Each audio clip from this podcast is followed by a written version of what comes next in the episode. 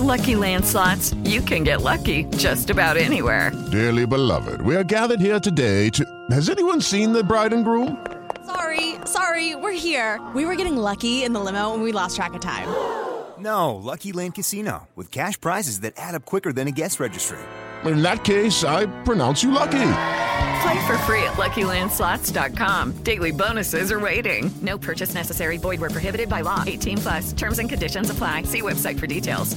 Judy was boring. Hello. Then Judy discovered ChumbaCasino.com. It's my little escape. Now Judy's the life of the party. Oh baby, Mama's bringing home the bacon. Whoa, take it easy, Judy. The Chumba life is for everybody. So go to ChumbaCasino.com and play over 100 casino style games. Join today and play for free for your chance to redeem some serious prizes. chumba ChumbaCasino.com. No purchase necessary. Void where prohibited by law. 18 plus terms and conditions apply. See website for details. O agro, setor que movimenta a economia brasileira, gerando renda, emprego e oportunidades para toda a população. Hora H do Agro, com Kellen Severo. Oferecimento Consórcio Nacional Valtra. Planos de máquinas de alta performance. consórciovaltra.com.br. Rara. Cicobi, mais que uma escolha financeira. Abra sua conta. Olá, sejam muito bem-vindos ao Hora H do Agro, um programa onde discutimos e analisamos os temas que mais importam para o agronegócio brasileiro. E no Hora H do Agro de hoje, você vai ver que a guerra entre Rússia e Ucrânia avança rumo ao segundo ano de conflito. No Oriente Médio, Israel e Hamas seguem em guerra e o mundo monitora risco de avanço para outras áreas e os impactos no petróleo e nos custos de produção. E tem mais a relação entre China e Estados Unidos e a nova ordem mundial que se desenha. Tudo isso vai ser analisado em profundidade com os debates da geopolítica e impactos no agro. Você vai ver também que no Brasil, um ano de governo Lula e a gente vai saber o que esperar daqui para frente. Na América, a eleição de Milley e a disputa presidencial nos Estados Unidos em 2024. Na economia, Crescimento ou estagnação marcarão os próximos meses? No agro, os efeitos do fenômeno El Ninho na produção e nos preços. Tem tudo isso, tem muito mais no Hora H do Agro, que já está no ar. Na Ucrânia, a guerra com a Rússia se revelou um conflito de longa duração e em fevereiro de 2024 pode completar o segundo ano de tensões entre os dois países. Em 2023, um dos fatos monitorados pelo agro brasileiro foi a não renovação pelos russos do acordo para exportação de grãos pelo Mar Negro. Também vimos intensos ataques a portos e infraestrutura de armazenagem de grãos da Ucrânia e algumas retaliações dos ucranianos, como bombardeios em navios petroleiros da Rússia e em locais estratégicos do governo da Rússia, como prédios governamentais. A Ucrânia tem conseguido exportar grãos através do corredor naval humanitário pelas águas da Romênia com destino a mercados africanos e asiáticos, por exemplo. Vai lembrar que a guerra entre Rússia e Ucrânia importa ao agro brasileiro pelo impacto na formação de preços de commodities agrícolas e custos de produção, desde petróleo a fertilizantes. A Rússia é a maior exportadora mundial de trigo e a segunda maior de girassol. É também um dos maiores produtores de petróleo do mundo e fornecedora de adubos ao Brasil. Já a Ucrânia é a maior exportadora de girassol do mundo. No milho, ocupa a quarta posição e no trigo é a sexta principal exportadora. Enquanto a guerra na Ucrânia se desenrolava, um novo conflito surgiu em 2023. Em outubro, o Hamas realizou um ataque surpresa a Israel. O grupo terrorista invadiu cidades israelenses, matou e sequestrou pessoas. Em resposta, Israel fez uma contraofensiva massiva, com bombardeios na faixa de Gaza. Mais recentemente, os países concordaram em realizar uma trégua e o Hamas liberou alguns reféns.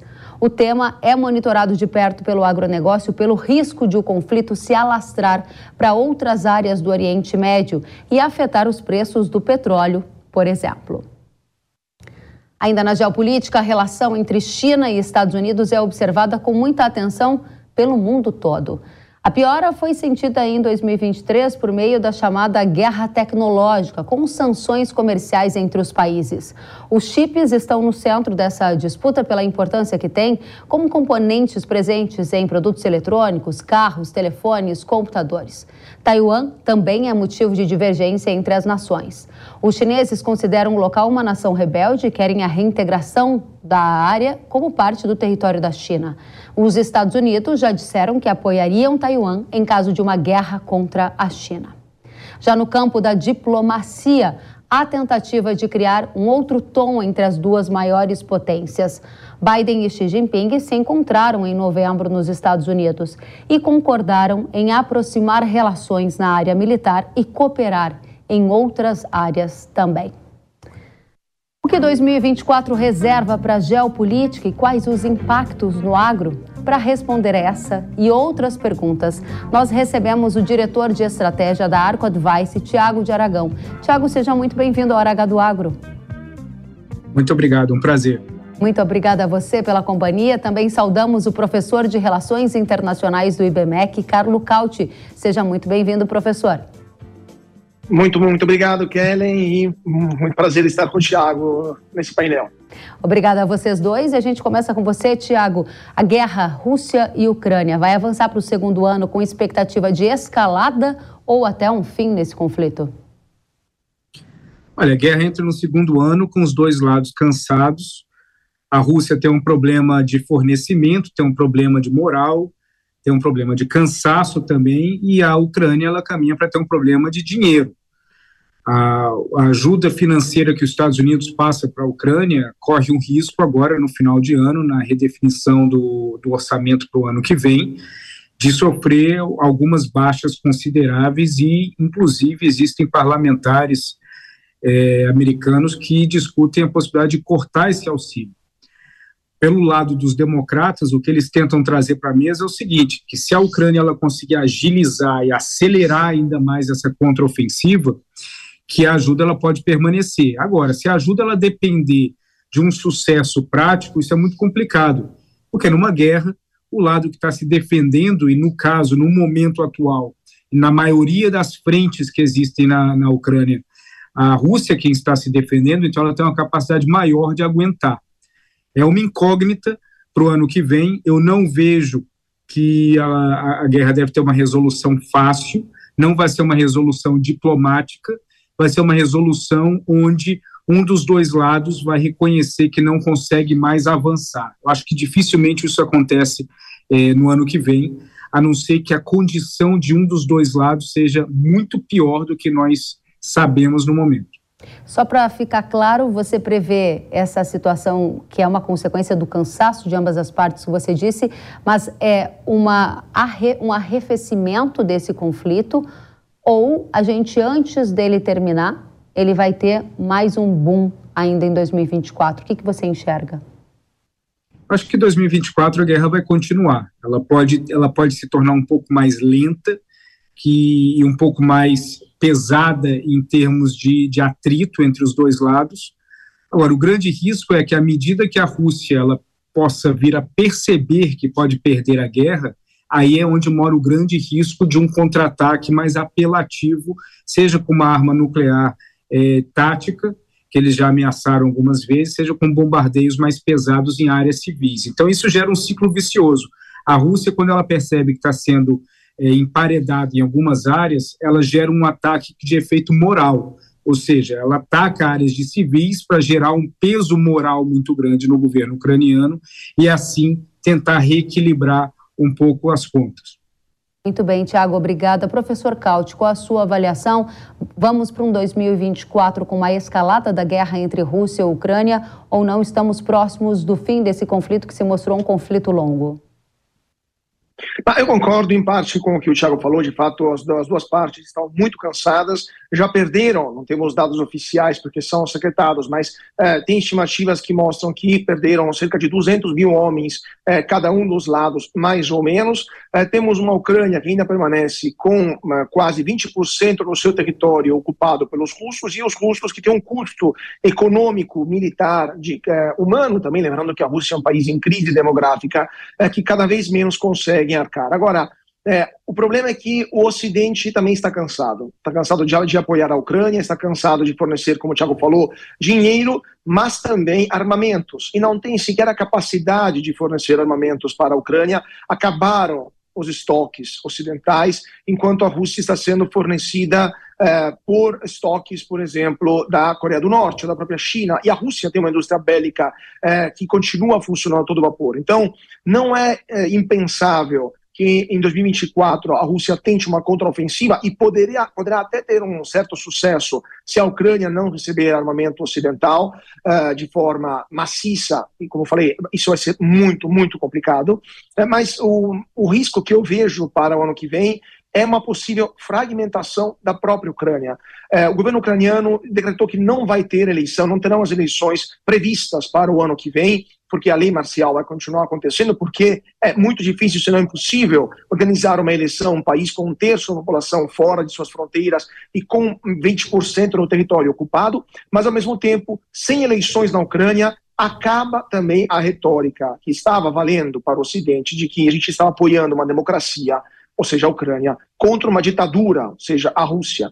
E é possível que grupos opositores ao Zelensky, não apenas uh, da esquerda ucraniana, mas também da própria extrema-direita ucraniana, né, os batalhões Azov, essa uma parte de uma expressão dessa extrema-direita ucraniana, possam também tentar, eh, caso Zelensky não demonstre um sucesso no campo de batalha, possam tentar um golpe de Estado na Ucrânia, possam tentar eh, tomar o poder com a força isso seria um grande problema, porque uma Ucrânia em convulsão social ou até militar é tudo aquilo que a Rússia quer e seria um grande buraco negro para o mundo. Como você falou, Kellen, a Ucrânia é um grande produtor de grãos. Isso desorganizaria completamente a sua produção, que já hoje é muito reduzida por causa da guerra. Isso levaria os preços dos grãos, eh, que já subiram muito, para as estrelas.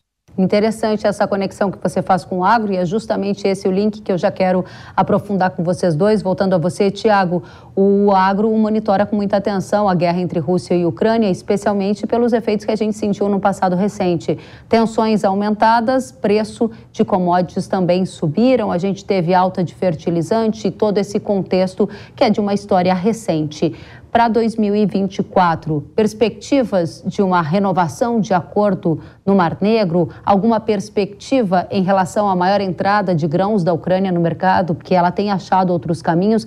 Quais são os tópicos em linhas gerais relacionados a esta guerra que impactam o agro?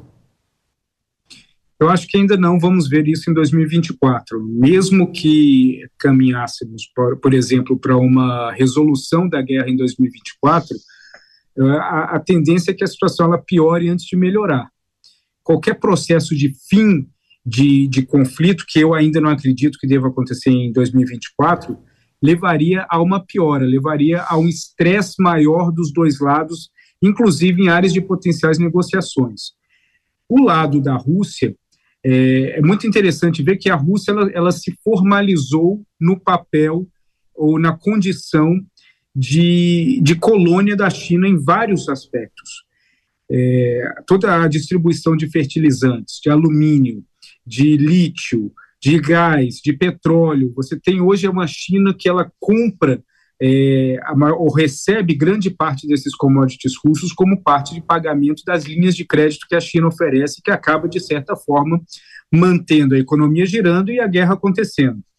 Quanto mais o tempo passa, mais os aspectos de produção da Rússia e mais também algumas zonas globais de influência da Rússia, como a Sérvia, como a, a, Síria, passam a ficar cada vez mais conectadas com a China. Então, ao longo de 2024, primeiro, não vejo uma resolução acontecendo na questão da guerra. É, concordo com o professor Carlos que pode acontecer é, por falta de dinheiro de um lado ou por falta de fôlego do outro, mas pode, é, podemos ter uma, uma uma, uma desaceleração no processo de combate entre os dois lados. Mas, de qualquer forma, A China ela sai muito vencedora nesse cenário porque ela conseguiu fazer um acúmulo, entre outras coisas, de fertilizante que traz várias vantagens para elas. Então, enquanto o fertilizante russo ele está bloqueado em alguns mercados globais, a China ela simplesmente reempacota esse mesmo fertilizante e consegue ganhar um mercado cada vez maior no mundo por conta da ausência do fertilizante vendido diretamente pela Rússia. Então, vejo que 2024 vai ser um ano ainda de exploração dessa área, onde a China vai ganhar um mercado maior naqueles produtos que originalmente vieram da, da, da Rússia, e a Rússia ela ainda vai ter uma situação muito capenga em relação ao mundo por conta da guerra que não deve acabar. Muito bem, interessante. Agora, pegando o link do que você, Tiago, e você, professor Cauti, trouxeram, eu passo a você a palavra, Cauti, para saber como que a eleição dos Estados Unidos em 2024 vai impactar essa guerra entre Rússia e Ucrânia, porque há uma expectativa de que, se Trump for vencedor, e a gente está olhando as pesquisas eleitorais mais recentes apontando um certo favoritismo dele em relação a Biden, ele mire muito mais no antagonismo com a China do que numa questão envolvendo a guerra entre Rússia e Ucrânia. Isso pode envolver até a questão financeira que vocês há pouco colocavam aqui como um elemento importante para essa conversa. Professor, o Tiago já disse que não vê a guerra terminando em 24. A eleição dos Estados Unidos pode antecipar o fim da guerra entre Rússia e Ucrânia na sua avaliação, professor? eu também não acho que a guerra vai acabar no ano que vem. Lembramos que uh, outros conflitos uh, que ocorreram no tempo recente, uh, como a guerra na Síria, a guerra na Líbia, todos os conflitos que tiveram uma duração ainda estão ocorrendo há mais de 10 anos. Então, as guerras da atualidade não são blitzkrieg, não são guerras lampo, como se fala alemão, são guerras longas, né, guerra de logoramento, né, guerras muito mais parecidas com a Primeira Guerra Mundial do que com guerras é, que a gente esperaria, com a Guerra dos Seis Dias, por exemplo. Agora, a eleição do Trump, independente se o Trump ganhar ou não nos Estados Unidos, há um consenso no establishment americano de que o verdadeiro adversário dos Estados Unidos no longo prazo, o adversário estratégico, é a China.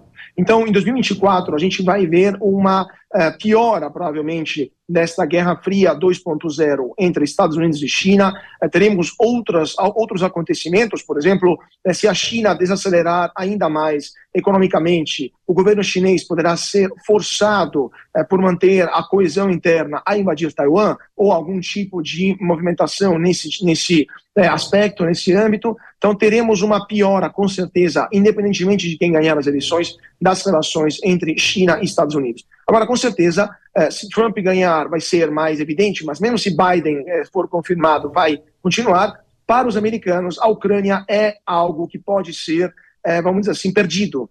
Não é uma, um ativo estratégico. A Ucrânia é estratégica para os europeus, para os europeus, nem todos os europeus, para a Europa Oriental, para a Polônia, para a Letônia, para a Estônia, mas para Portugal, perder a Ucrânia não é uma razão de vida ou de morte. Mesma coisa para os Estados Unidos. Agora, perder Taiwan e permitir que a China entre no Oceano Pacífico, eliminar esse, esse escudo que é, proíbe, que impede de fato que a China se torne uma potência naval, é com certeza algo inadmissível para qualquer governo americano, independente se for democrata ou republicano.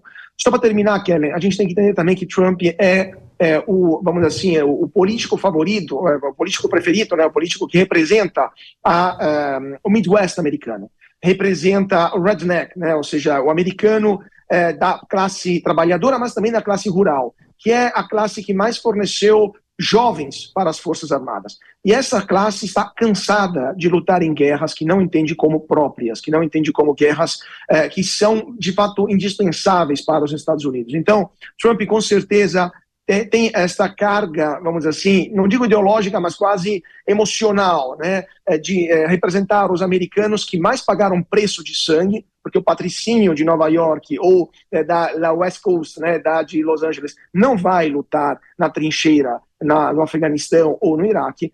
Pois bem, é, essas pessoas é, do, do, do, Midwest, elas são o leitor tradicional de Trump, e Trump representa essa fadiga imperial dos Estados Unidos, que não mais querem se envolver em guerras que não consideram como fundamentais. Muito bem. Para a gente fechar Rússia e Ucrânia e avançar para os demais tópicos da geopolítica, Tiago, eleição dos Estados Unidos impactará na, na guerra entre Rússia e Ucrânia de qual maneira, na sua avaliação? Pode impactar, sim, caso o, o, o Trump ele ganhe a eleição é, ele tomaria várias ações para cortar o fornecimento financeiro para a Ucrânia, o que seria tudo que a Rússia ia querer no momento.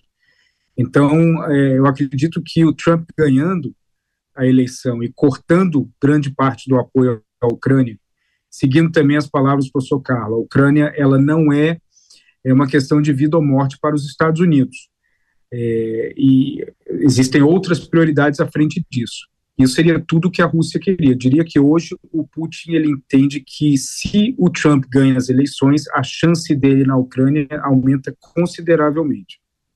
Muito bem, agora a gente vai então à frente para mais uma guerra, a guerra entre Israel e Hamas. Partimos para uma segunda análise aqui de macro tema e a pergunta é para você, professor Carlo. A gente vai ver essa guerra avançando para outras áreas do Oriente Médio, com quais impactos previstos, conexões com o Brasil e o agro? Ah, tudo aquilo que nem Israel, nem os Estados Unidos querem, ou seja, uma expansão regional desse conflito. Hezbollah, eh, no norte, eh, no sul do Líbano, né, norte de Israel, eh, já disse que vai ficar de fora. O Irã também deu sinais que não tem, no momento, interesse para intervir. É possível que Israel seja forçada a responder atacando o Irã eh, dando uma resposta, por exemplo, contra as centrais de enriquecimento do urânio iraniano ou, ou bases militares iranianas, mas os próprios sauditas estão tentando manter a situação mais sob controle possível, porque eles sabem que seriam diretamente retaliados em caso de ataque contra o Irã. É, a situação no Oriente Médio é muito fluida, temos várias frentes acontecendo ao mesmo tempo. O do Hamas contra Israel é apenas a mais recente, mas temos a guerra no Iêmen, por exemplo, com os, os Houthi, temos uma situação de um Iraque completamente instável. É, o Iraque, lembramos, é dividido entre xiitas e sunitas, ou seja, é, é a frente de combate dessa nova Guerra Fria dentro do mundo islâmico. Temos a guerra da Síria também, que não acabou. Temos uma Jordânia e um, é, um Egito que, por causa da guerra agora com Hamas, estão sendo desestabilizados como, vamos dizer, consequência inintencional, né, porque tem muito palestino que está indo em direção do Egito e da Jordânia, e muitos deles são do Hamas, ou seja, é, poderiam é, provocar dentro desses países situações complicadas, ou seja, todo o Oriente Médio é, é uma pólvora, um barril de pólvora que poderia pegar fogo a qualquer momento. É, se isso acontecer, com certeza, o primeiro impacto que teríamos será um aumento considerável do preço do petróleo. Porque lembramos que do Estreito de Hormuz passa entre 20% e 40% de todo o petróleo vendido no mundo. E o Brasil também sofrerá um impacto considerável com o aumento dos preços dos combustíveis, dos fertilizantes, né, do transporte, etc. Então, se o Irã fechar essa jugular do petróleo mundial, que é o Estreito de Hormuz, em caso de guerra, aí sim que a gente teria, terá consequências graves para a economia brasileira como um todo. Obrigada, professor. Tiago, você acredita que o cenário mais provável é de que essa guerra se mantenha fechada entre Israel e Hamas? Ou, cedo ou tarde, ela vai acabar envolvendo outros países do Oriente Médio? Não, eu vejo que ela vai, vai continuar do jeito que ela está, porque é uma situação onde Israel tem total controle da situação. A última coisa que Israel quer é um ambiente onde eles percam o controle total do que estaria acontecendo.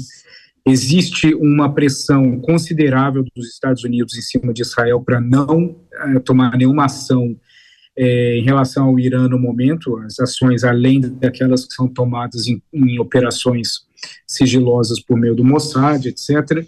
Até porque você envolver o Irã, você completamente você perde o controle da situação. O Irã ele tem essa capacidade não só de fechar o Estreito de Hormuz também, mas como ele tem de aumentar a instabilidade em outros países da região, como no próprio Iraque, na questão do, do Iêmen também, entre o Hezbollah no Líbano, ele pode. Então, o, o Irã ele hoje tem uma capacidade por meio de proxies, ou seja, de grupos ligados diretamente uh, ao Irã, mas que não são formalmente é, parte do, do, da estrutura de força do Irã. Então, eles têm uma capacidade muito alta de gerar novos ambientes de desestabilização, de instabilidade, e isso seria é, que, algo que Israel não quer no momento. Né? Israel está com um foco muito claro em relação ao Hamas, ele entende e sabe que grande parte do financiamento do Hamas veio é, do Irã, ele sabe também da, do relacionamento entre o Hezbollah e o Irã, e ele entende, de um ponto de vista até um pouco mais é, amplo, de que o, parte do re, renascimento da economia iraniana, que ainda é muito capenga, mas mesmo assim ela, ela conseguiu se fortalecer, vem por conta das linhas de, linhas de créditos que, que foram negociadas com a China. Então, o, o Israel entende a linha do tempo em relação a esse conflito, eles entendem que eles devem compartimentalizar o conflito o máximo possível e, ao mesmo tempo, quando tem as, as ocasiões onde se debate uma possibilidade de fazer alguma coisa em relação ao Irã, os Estados Unidos vêm ali para tentar impedir isso, até porque o Irã é, seria uma, um conflito, uma guerra em outro nível, completamente fora daquilo que nós estamos vendo hoje. Muito bem, vamos passar para mais uma rodada e aí a gente vai falar das relações entre Estados Unidos e China. Dentro dessa perspectiva, professor Cauti, a primeira pergunta é para você. Melhora ou piora a relação entre Estados Unidos e China em 24?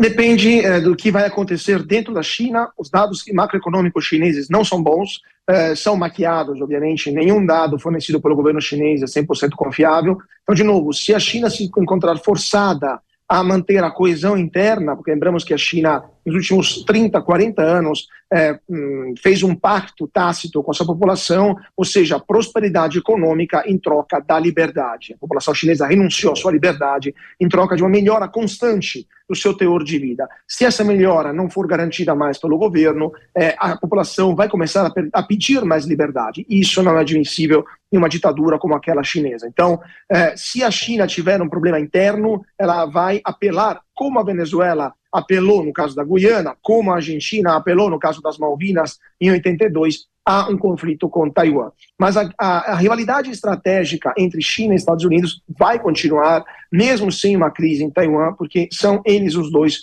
eh, as duas grandes potências hoje. A Rússia é uma potência de série B, a Rússia tem um PIB menor do que o PIB da Espanha, por exemplo. Né? Eh, então, temos eh, uma rivalidade que vai continuar nos próximos anos, com a China tentando alcançar o número um, que é os Estados Unidos, e os americanos tentando evitar que a China se desenvolva, por exemplo, com embargos contra o, na questão dos chips ou de proibição de transferência de tecnologia sensível, é, além de outro tipo de boicote. Torcemos que essa guerra fria, essa nova guerra fria, não se transforme na guerra quente no futuro. Muito bem, professor. Tiago, você acredita que essa relação entre Estados Unidos e China piora? Haverá algum tipo de incursão da China em relação a Taiwan já em 2024? Não, não. A China não vai invadir Taiwan em 2024 e sim vai piorar a relação entre Estados Unidos e China. Porque existem vários fatores. Você tem é, a relação entre Estados Unidos e China, ela se baseia numa rivalidade que cada vez se torna mais é, presente, mais óbvia em várias categorias distintas. Você tem a primeira categoria conceitual, que é da própria visão de mundo de cada um, onde a, ocupação de espaço, seja por influência, seja por conquista de mercado, seja por qualquer outra razão de um, implica numa derrota do outro. Aí existem várias linhas de confronto e rivalidade que também elas são excludentes, um em relação ao outro, que é na área comercial, na área financeira, na própria área militar, na área tecnológica, entre outros. Então, à medida que cada uma dessas categorias elas vão se tornando mais acirradas entre os dois, a situação ela vai piorar. Nós podemos ver uma melhora em uma das categorias, mas não necessariamente nas outras categorias. E nesse caso, assim como existia na Guerra Fria 1, com a União Soviética, existe sempre uma categoria que ela é mantida com algum grau de, de amizade ou flexibilidade dos dois lados, que serve também para manter o diálogo funcionando. No caso atual, existe isso no ponto do meio ambiente, onde os dois países tentam, de alguma forma ou de outra, manter essa linha direta. Por isso que o John Kerry ele tem contato com o governo chinês uma frequência muito maior do que outros oficiais do governo americano. Tendo dito isso, a situação na China, de fato, ela é muito complexa, mas eu imagino que para a China tomar a decisão de invadir Taiwan, e do ponto de vista americano, essa é uma janela de três meses no começo do ano por conta das correntezas no Estreito de Taiwan. É, essa decisão chinesa de invadir Taiwan, ela se daria a partir do momento que o colapso econômico ele fosse irreversível.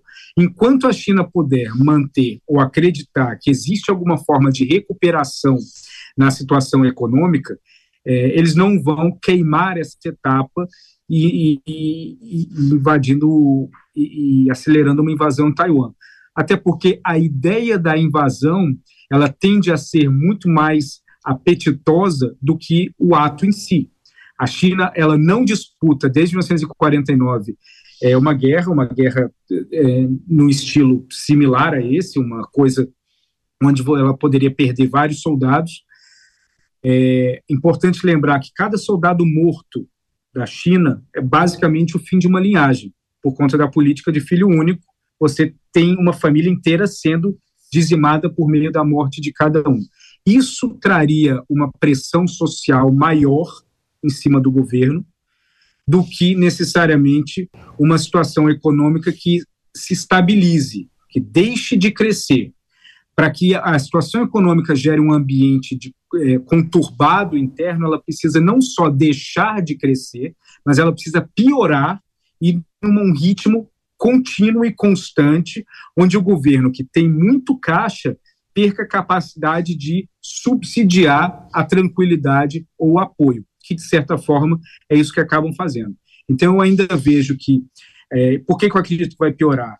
Acredito que ela vai piorar porque existem todas essas categorias e grande parte da animosidade ela é expressa num ângulo e num ponto de vista que nós de fora não vemos. As tensões entre Estados Unidos e China são 20% na área visível e 80% na área que nós não sabemos por meio de operações é, é, sigilosas ou por meio de situações muito específicas acontecendo em várias partes do mundo. Então, Muito eu bem. vejo que 2024 ainda vai ser um ano de, de acúmulo de tensão. Muito bem, nós temos 30 segundos, a gente poderia ficar muito tempo aqui juntos. Eu vou dirigir a próxima pergunta a você, professor Cauti. Qual é a principal questão que o agro do Brasil precisa se preocupar quando o tema é geopolítica? Vem uma nova ordem mundial por aí. Se o senhor puder responder para a gente. Ah, eu sempre acho que é necessário para o brasileiro pensar em diversificar, porque não sabemos qual será a próxima crise. A China é o primeiro parceiro comercial do Brasil, o principal comprador de produtos agrícolas. Se a China for expulsa do SWIFT, como foi a Rússia, por exemplo, depois da invasão, será um problema gigantesco para o agro brasileiro. Então, é, 2024 para o agro, se posso dar um palpite, é o ano para diversificar as, os clientes a nível mundial. Muito obrigada, professor Carlos Cauti. Tiago de Aragão, palavras-chave para o agro e a geopolítica mundial. Olha, ser informado e acompanhar o que está acontecendo na geopolítica mundial é, é, crítico e extremamente importante. O Brasil ele tem uma, um hábito histórico de reagir à mudança ao invés de tentar antever a mudança e, e, que isso traz uma grande vantagem. Eu vejo com vários que eu trabalho, vários clientes, aqueles que são mais bem informados e conseguem antecipar acabam sendo afetados negativamente menos do que aqueles que simplesmente são pegos de surpresa. Então, a geopolítica é algo que para todo mundo observar e acompanhar, porque é de suma importância. Muito obrigada, Tiago de Aragão, diretor de estratégia da Arco Advice. Um ótimo 2024. Volte sempre. Muito obrigado. Professor Carlo Cauti, professor de Relações Internacionais do IBMEC, muito obrigada pela sua presença. Ótimo 2024, volte sempre. Muito obrigado, sempre um prazer. Um ótimo ano para todos. A vocês também. Obrigada, até a próxima. E agora a gente vai falar sobre política nacional. 2023 marcou um ano de governo Lula. O presidente assumiu no começo deste ano né, o terceiro mandato. Além da agenda climática, que foi uma das principais bandeiras de Lula, o presidente realizou uma extensa agenda internacional, com pelo menos 25 viagens para fora do Brasil. Qual foi o saldo e o que virá pela frente? Para responder essa e outras perguntas, a gente recebe Roberto Mota, comentarista da Jovem Pan. Mota, seja muito bem-vindo à Hora H do Agro. Olá, Kellen. Muito obrigado pelo convite. É sempre um prazer estar aqui. Da mesma forma, Mota, a gente quer saber, na sua opinião, qual foi a marca do primeiro ano de governo Lula? O que a gente pode esperar para 2024? Bom, foi um governo do PT, então as marcas foram as marcas tradicionais do PT: expansão da máquina pública, 38 ministérios, a gente viu também a ocupação política das estatais, afagos em grupos de esquerda, como o MST, é, de certa forma, um discurso é, de demonização de ataques ao agronegócio, usando frequentemente como desculpa a questão ambiental. É um discurso lacrador, né? aquele discurso da esquerda, e com uma política, é, entre outras coisas, uma política externa incoerente e desastrosa. Você mesmo mencionou o governo do PT já fez até agora, por volta de 25 viagens internacionais no primeiro ano. Para a gente ter uma ideia, o presidente, ex-presidente Donald Trump, nos seus quatro anos de mandato como presidente dos Estados Unidos, fez 19 viagens internacionais. Essa linha que você descreve como a adotada nesse primeiro ano de governo Lula, ela se intensificará em 2024? Você apontou algumas questões que envolvem diretamente o agro, como, por exemplo, a intensificação de movimentos sem terra. Isso também é algo que você prevê que pode ganhar mais fôlego de agora em diante? Me parece que sim, Kellen, porque depois de tudo que a gente viu, depois de tudo que a gente ouviu, é difícil encontrar uma visão de país vinda desse governo. É difícil imaginar que eles estão trabalhando seguindo um plano, alguma estratégia. Né? Me parece uma repetição daquele mesmo, aquele mesmo velho conjunto de ideias que são tradicionais da esquerda. Né? A visão do Estado como o motor do desenvolvimento, a chamada visão desenvolvimentista, né? que imagina que sem o Estado nada pode acontecer a gente tem visto, e eu acho que está se intensificando, uma obsessão com taxação, com imposto, a busca de um equilíbrio fiscal sempre através da cobrança cada vez maior de imposto. Né? Então, vale qualquer é, recurso, é, taxação de fundos offshore, é, todo tipo de novo imposto. A gente vê também uma obsessão com regulamentação, eu não imagino que isso seja uma coisa que vá diminuir, pelo contrário, a gente vê vários ministros quase que diariamente sugerindo mais regras, mais leis, mais burocracia, envolvimento dos sindicatos e também, infelizmente, uma obsessão com controle da mídia, controle da liberdade de expressão, que também não me parece que está diminuindo, parece que está ganhando velocidade. Muito bem, Mota, a gente tem muito claro aqui a sua visão de Brasil para 2024, para a relação do agro com o governo Lula. E eu avanço te perguntando porque 2024 vai ser ano de eleição municipal. Dia 6 de outubro, os brasileiros vão às urnas para as eleições.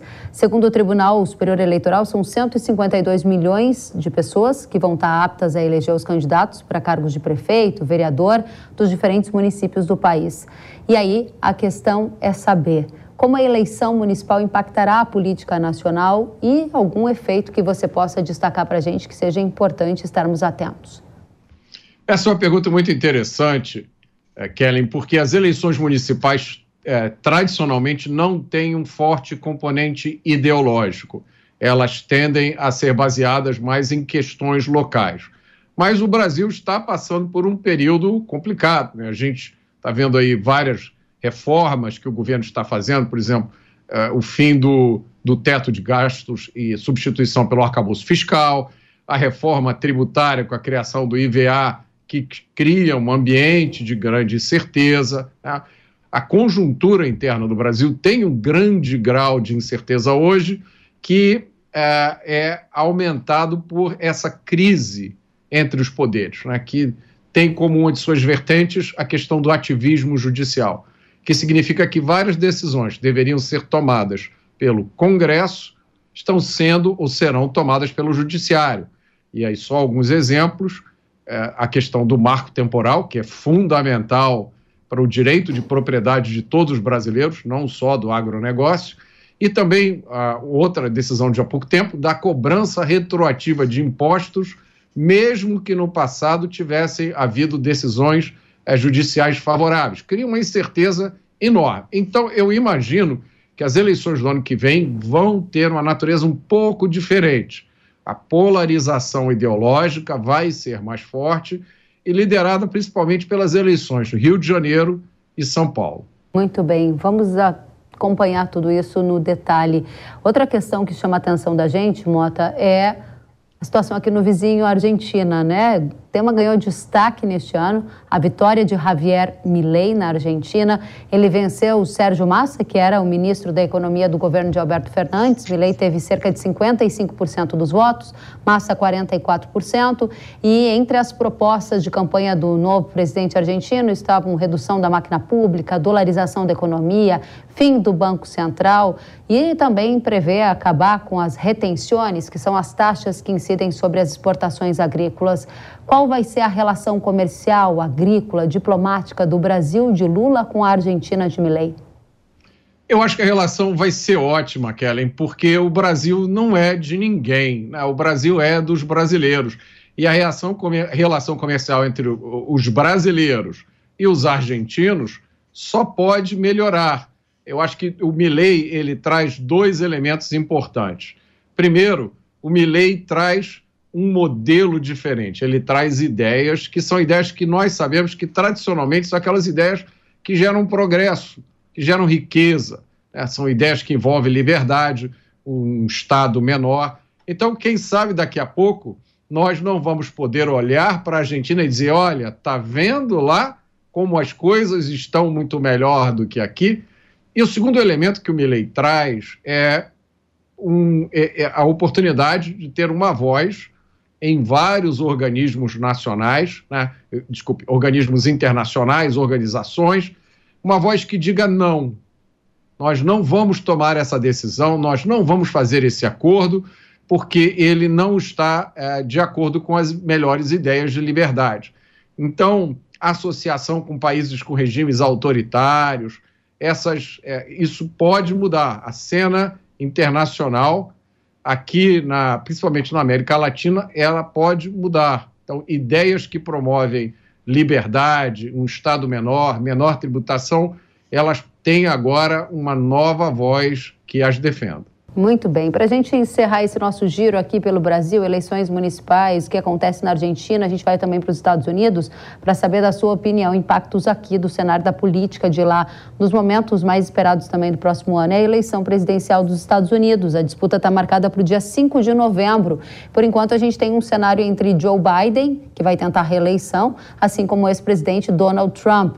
Qual é a sua avaliação, impacto da situação de eleição presidencial nos Estados Unidos para o Brasil do agro? É, o impacto é muito grande, Kellen, porque se a gente prestar atenção nas coisas que aconteceram no Brasil nos últimos anos e nas coisas que aconteceram, estão acontecendo nos Estados Unidos, a semelhança é muito grande. O que me faz acreditar que é mais do que simples coincidência. Né? E, e eu acho que com o Donald Trump, eu não sei se o Donald Trump vai ter condições de ser candidato no ano que vem, porque o que aconteceu nos Estados Unidos foi uma campanha muito pesada contra Donald Trump, que inclusive envolveu episódios de ativismo judicial. Então a gente não sabe se ele vai ou não ser candidato, mas me parece que é provável que ano que vem uh, os Estados Unidos tenham um presidente republicano. E isso significa a retomada de um, de um caminho né, que estava acontecendo é quando Donald Trump era presidente, uma visão de mundo diferente, e seria muito bom ter um presidente americano republicano, defensor do livre mercado, e ter um presidente aqui no nosso sul da Argentina também com essa mesma visão. Eu acho que novos ares podem soprar para o benefício de todo mundo.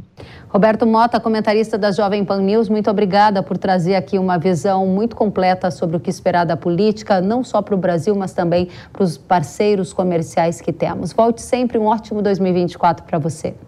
Muito obrigado, Kelly, para você e para sua equipe também. Muito obrigada. E economia é o nosso tema agora. Crescimento ou estagnação em 2024, hein? As projeções do Boletim Focus do Banco Central indicam que no novo ano a economia deve crescer ao redor de 1,5%. Os riscos associados à produção agrícola com efeitos do El Ninho podem impactar o resultado do Brasil. Além disso, o desafio fiscal com o fim da meta de déficit zero estão no radar.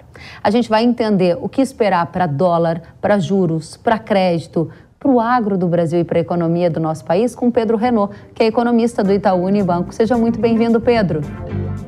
Oi, Kellen, tudo bem? Prazer estar aqui. Da mesma forma, é muito bom tê-lo conosco.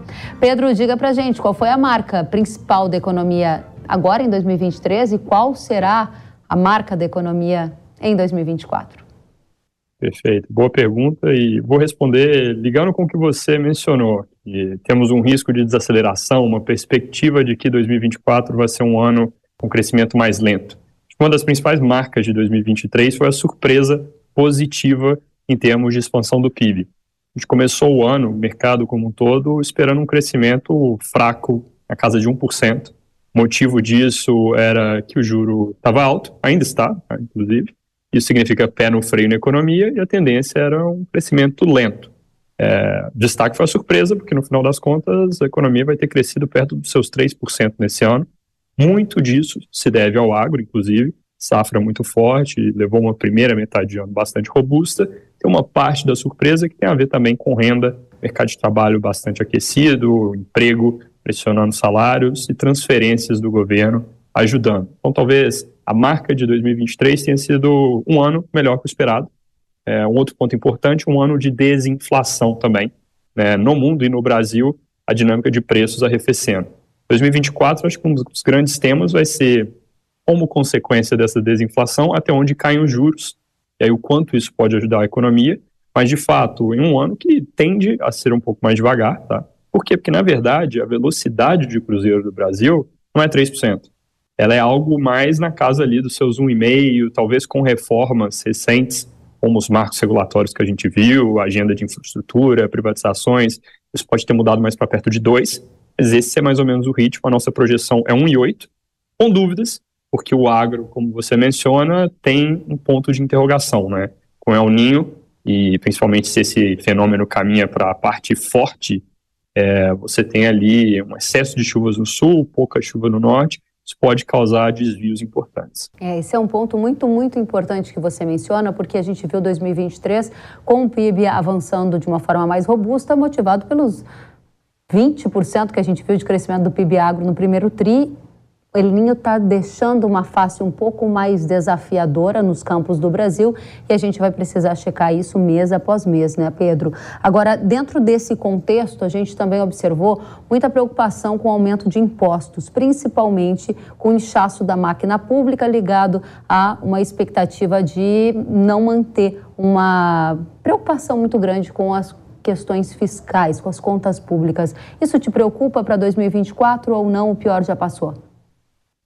Olha, eu já tive aqui outras vezes e às vezes eu me sinto até o chato fazendo o alerta das contas públicas. O Brasil tem dívida alta, é, crescente, e isso é sim um ponto de vulnerabilidade para o nosso país. Tá? É, com o arcabouço novo que foi colocado, a gente colocou ali metas de resultado primário para os próximos anos. Resultado primário é a diferença entre o que o governo gasta e o que ele arrecada. Como não tem ocorrido medidas de diminuição do gasto, esse ajuste ele vem na ponta da arrecadação e é o que você coloca iniciativas de aumento de impostos. A gente já viu algumas coisas tramitando no Congresso, ainda tem outras por tramitar antes do fim desse ano, e de fato o ajuste ele vem muito mais nessa ponta, tá? Você me pergunta se isso é uma vulnerabilidade para o país, eu já comecei de certa forma colocando que sim, onde isso pode aparecer?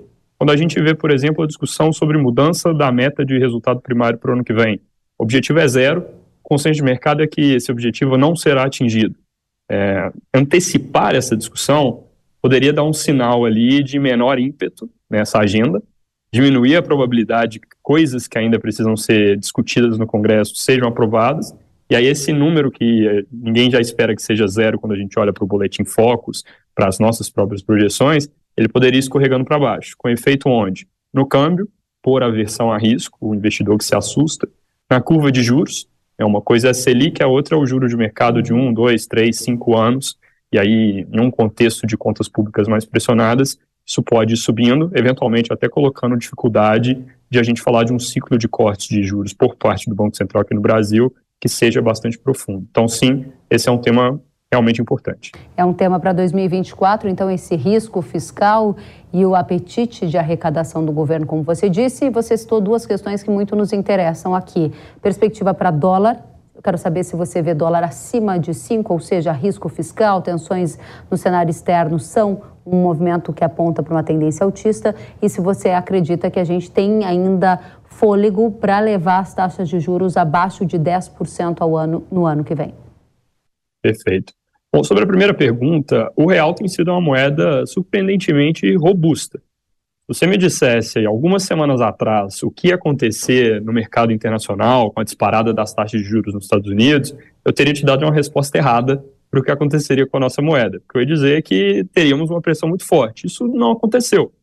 A gente está ali relativamente bem comportados, na casa dos 5, um pouquinho abaixo em termos de cotação real por dólar. O juro por aqui ajuda a explicar isso, tá? A gente tem um diferencial entre Brasil e exterior que gera atratividade para a moeda. A balança comercial brasileira, então, pujança das exportações, com uma diferença grande para as importações, é, gera um suporte para a moeda também, por uma questão de fluxo. O Brasil, do ponto de vista de contas externas, tem a sua robustez. E olhando para o mercado internacional, parece que não tem muita opção entre mercados emergentes.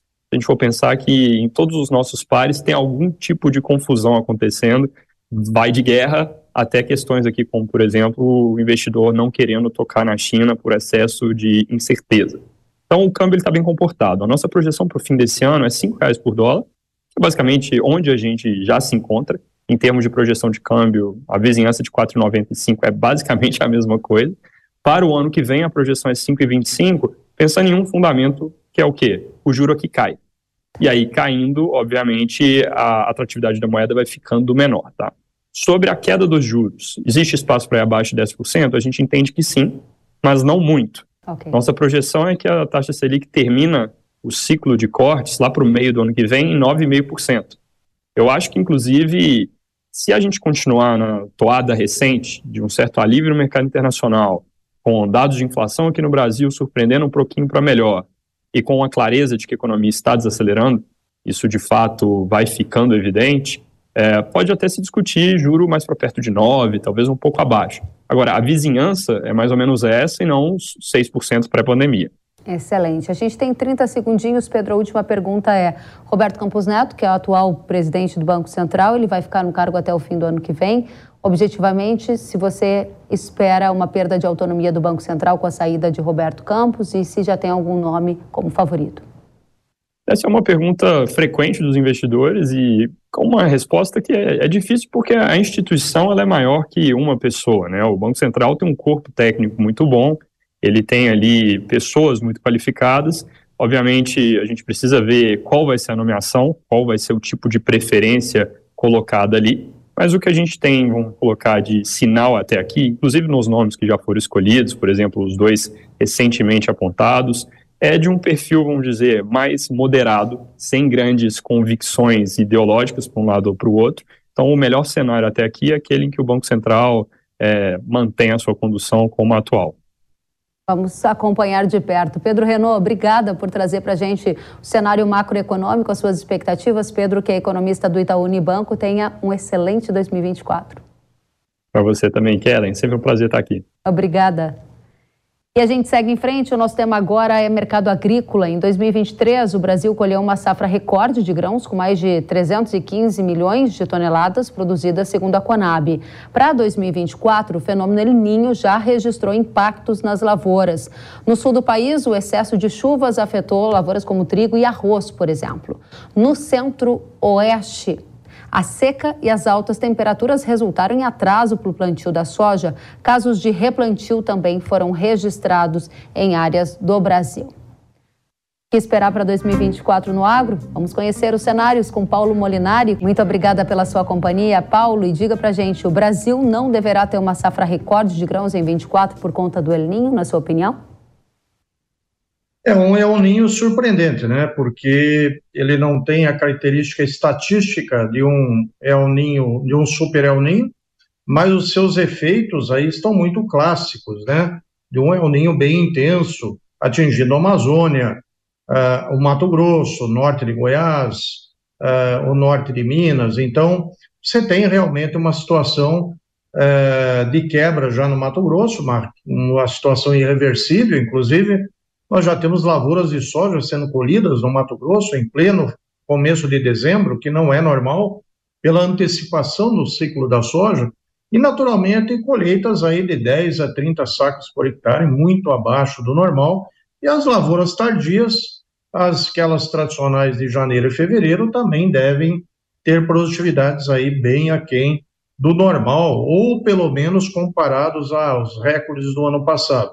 Então é uma safra de soja que possivelmente não atingirá as primeiras estimativas, e isso gera também uma preocupação com a nossa safrinha de milho. Né?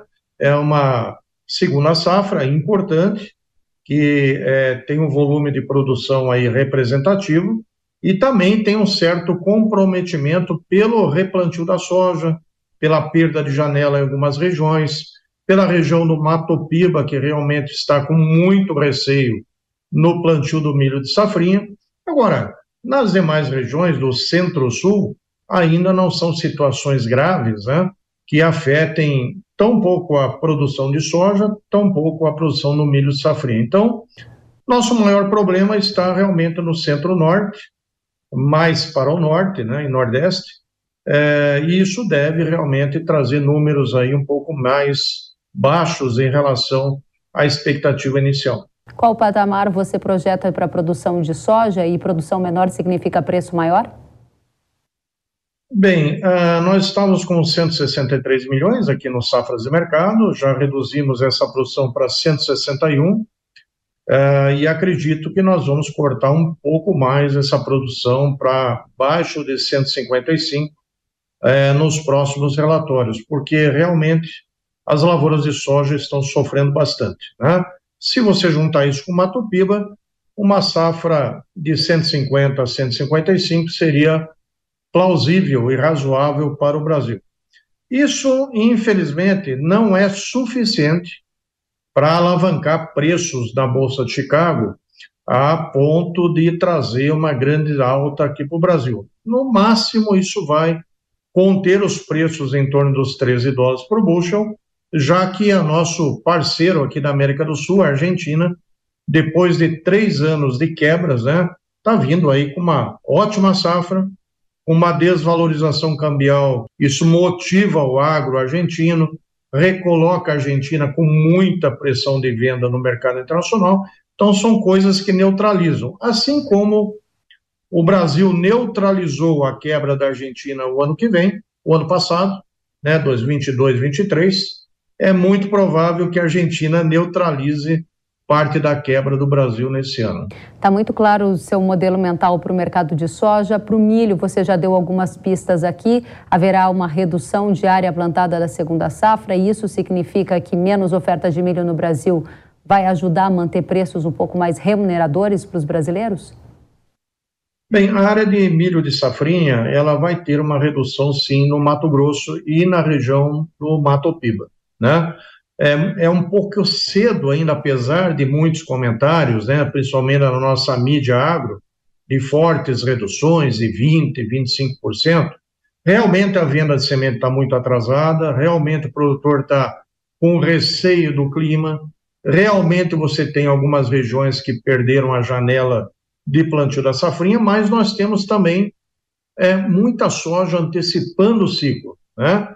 As lavouras de janeiro, as lavouras de fevereiro também devem antecipar um pouco o ciclo, melhorando um pouco essa janela. Né? Agora, é claro, precisa chover, é, os produtores precisam ter segurança em colocar uma semente cara no chão é, e esperar uma safrinha em ano de alninho terrível para o nosso outono, principalmente do Mato Grosso, né? É, então vamos ter uma, uma redução de área, talvez aí de 600 a 800 mil hectares no Mato Grosso. Agora, não vemos assim tanta redução é, nos demais estados, como Goiás, como Paraná, como Mato Grosso, como São Paulo, como boa parte de Minas Gerais. É, assim como na soja, os problemas estão mais concentrados ao norte. E o Mato Grosso, mesmo que tenha uma redução de área plantada, uma redução de produção, a maior parte da produção do Mato Grosso é exportação. Então, uh, se o Mato Grosso deixar de colher um 10 milhões de toneladas de milho, nós vamos exportar menos 10 milhões de toneladas de milho. Isso não chega a ser um grande fator de preocupação para o mercado interno. O que vai ocorrer daqui para frente é que o mercado interno vai ter que ser um pouco mais proativo, competir um pouco mais com o preço de exportação é, e é, combater esse fluxo de exportação da safrinha 24. Agora, longe de faltar produto, longe de gerar uma explosão de preço, a não ser que o clima no nosso outono e inverno seja tão ruim quanto a nossa primavera-verão. Muito bem. Paulo Molinari, consultor da Safras e Mercado, muito obrigada por trazer aqui os cenários para soja, para milho em 2024, uma das principais commodities agrícolas do Brasil. Volte sempre, você é muito bem-vindo. Um feliz 2024. Obrigado, Kelly. Uma boa tarde a todos. Obrigada a você também. E agora eu tenho um recado para você. Força tripla para combater a ferrugem e outras doenças da soja é com o Sugoi, que por si só já é uma potência. O fungicida da Ihara, além de combater essa doença, que é a principal causa de perdas na cultura, ainda combate a mancha-alvo e a antracnose tem a proteção completa em um só produto. Com a formulação de alta tecnologia e protetor agregado, Sugoi traz consigo a sinergia de três mecanismos de ação, assegurando máxima produtividade. Não perca mais tempo. Faça a escolha certa para o seu plantio. Acesse irara.com.br ou aponte a câmera do seu celular para o QR Code na tela e saiba mais sobre Sugoi. O Hora do Agro de hoje fica por aqui. Um ótimo 2024 para vocês. Até a próxima. Tchau.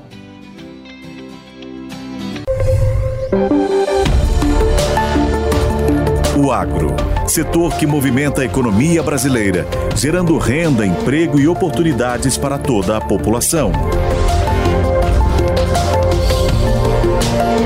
Hora H do Agro, com Kellen Severo. Oferecimento Consórcio Nacional Valtra. Planos de máquinas de alta performance. consórciovaltra.com.br. E rara. Cicobi, mais que uma escolha financeira. Abra sua conta. Realização Jovem Pan News. Hello, it is Ryan, and I was on a flight the other day playing one of my favorite social spin slot games on chumbacasino.com. I looked over the person sitting next to me, and you know what they were doing?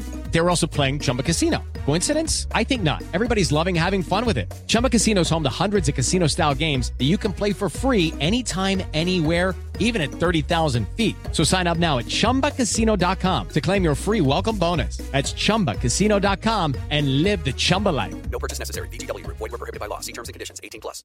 With the Lucky Land slots, you can get lucky just about anywhere. This is your captain speaking. Uh, we've got clear runway and the weather's fine, but we're just going to circle up here a while and uh, get lucky. No, no, nothing like that. It's just these cash prizes add up quick. So I suggest you sit back, keep your tray table upright, and start getting lucky. Play for free at LuckyLandSlots.com. Are you feeling lucky? No purchase necessary. Void where prohibited by law. 18 plus terms and conditions apply. See website for details.